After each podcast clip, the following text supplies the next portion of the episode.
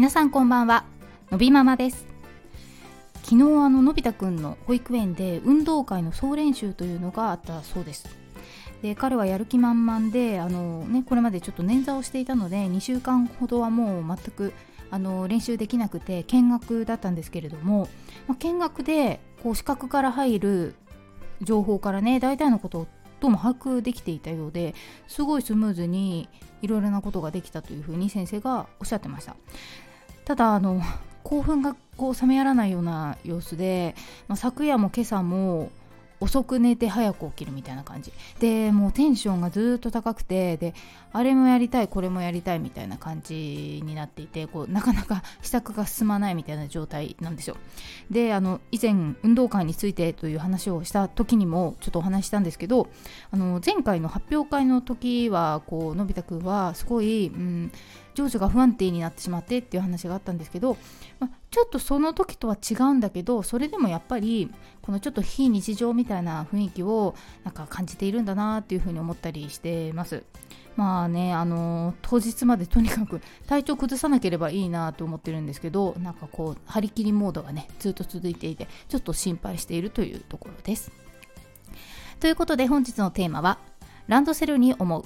みんなそれぞれでいいよねという話ということで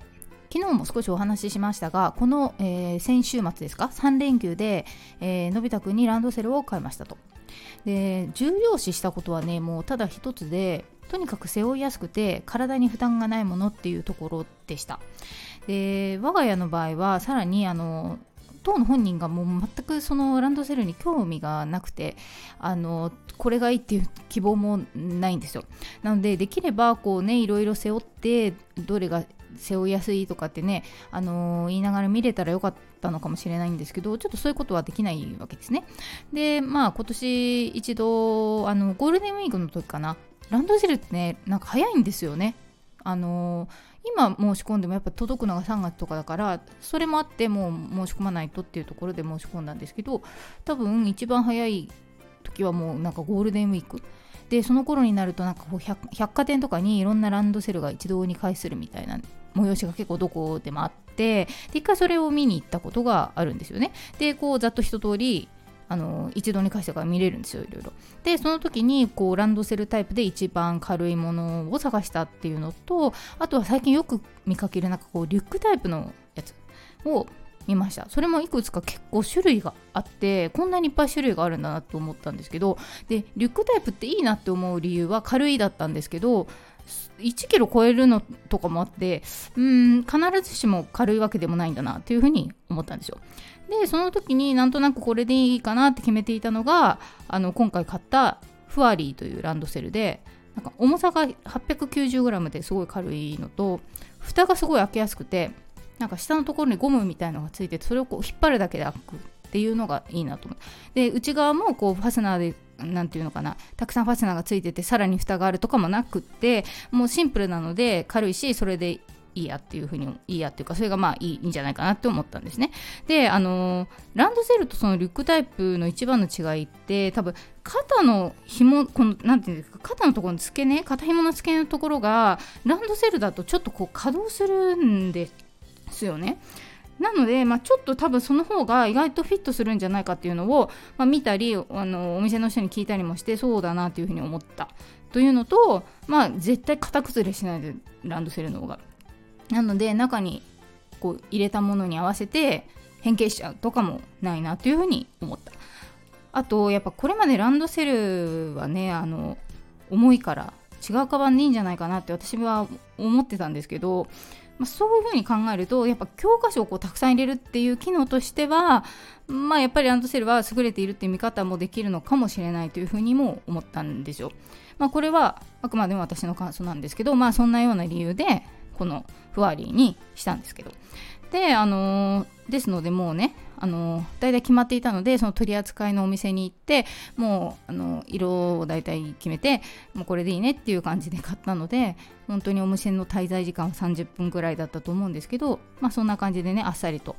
まあ、乱活と言われるようなものはね終了したっていうところなんですけど、まあ、あとはあの我が家の場合はあの希望する小学校の場合もしそこだとしたらもう移動の距離がね全ほぼほぼないのでその点もねあんまりこう考慮する必要がないっていうのもあるんですよ。遠いね、距離とかだとしょって歩かなきゃとかっていうのがあるかもしれないけどなんかそれもないし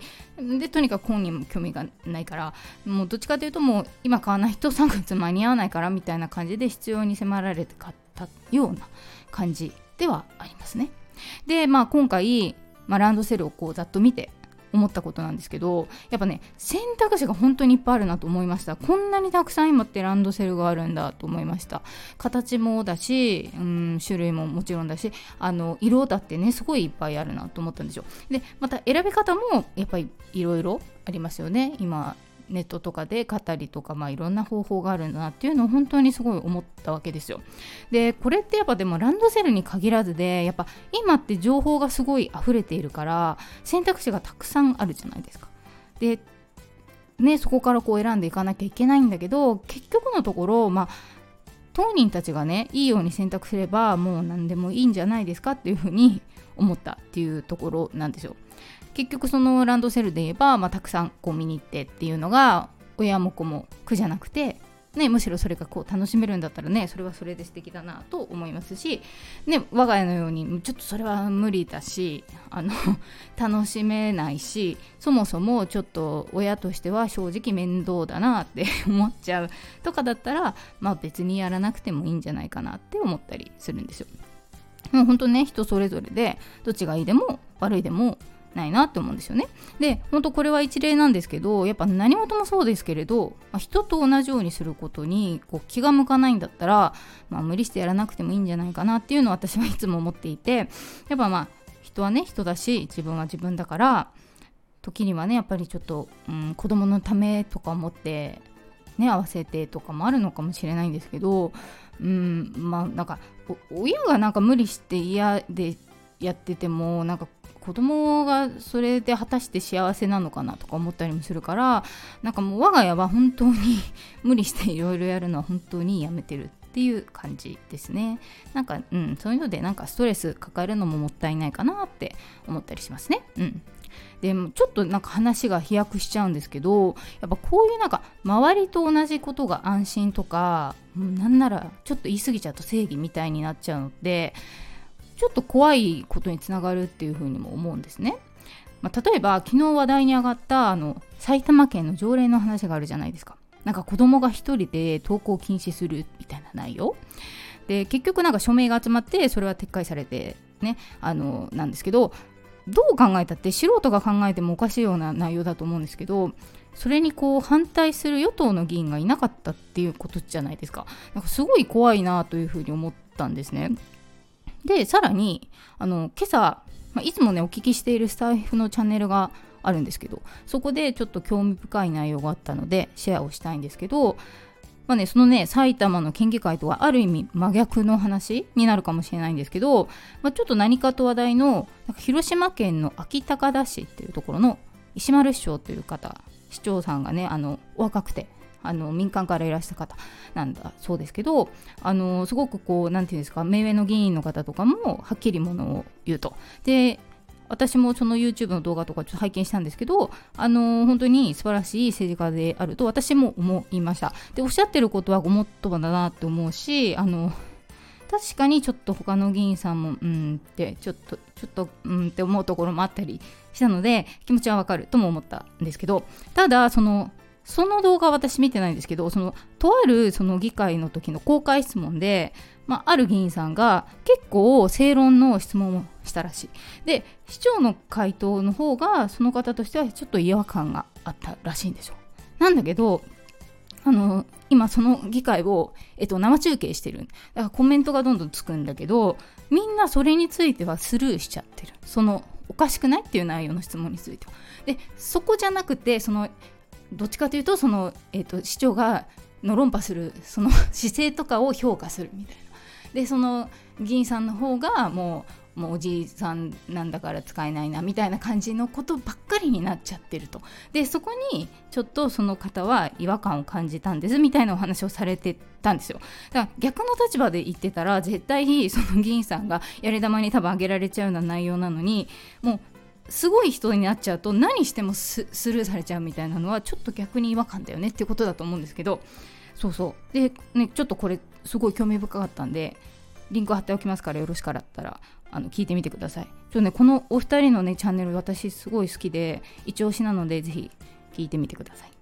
ということでねランドセルからちょっとこんな話をするのもどうかと思うんですけど私の言いたいことはやっぱ世の中の流れに乗りすぎないで、まあ、気楽に行こうよっていうことと、まあ、何でも人に合わせる癖をつけるっていうのは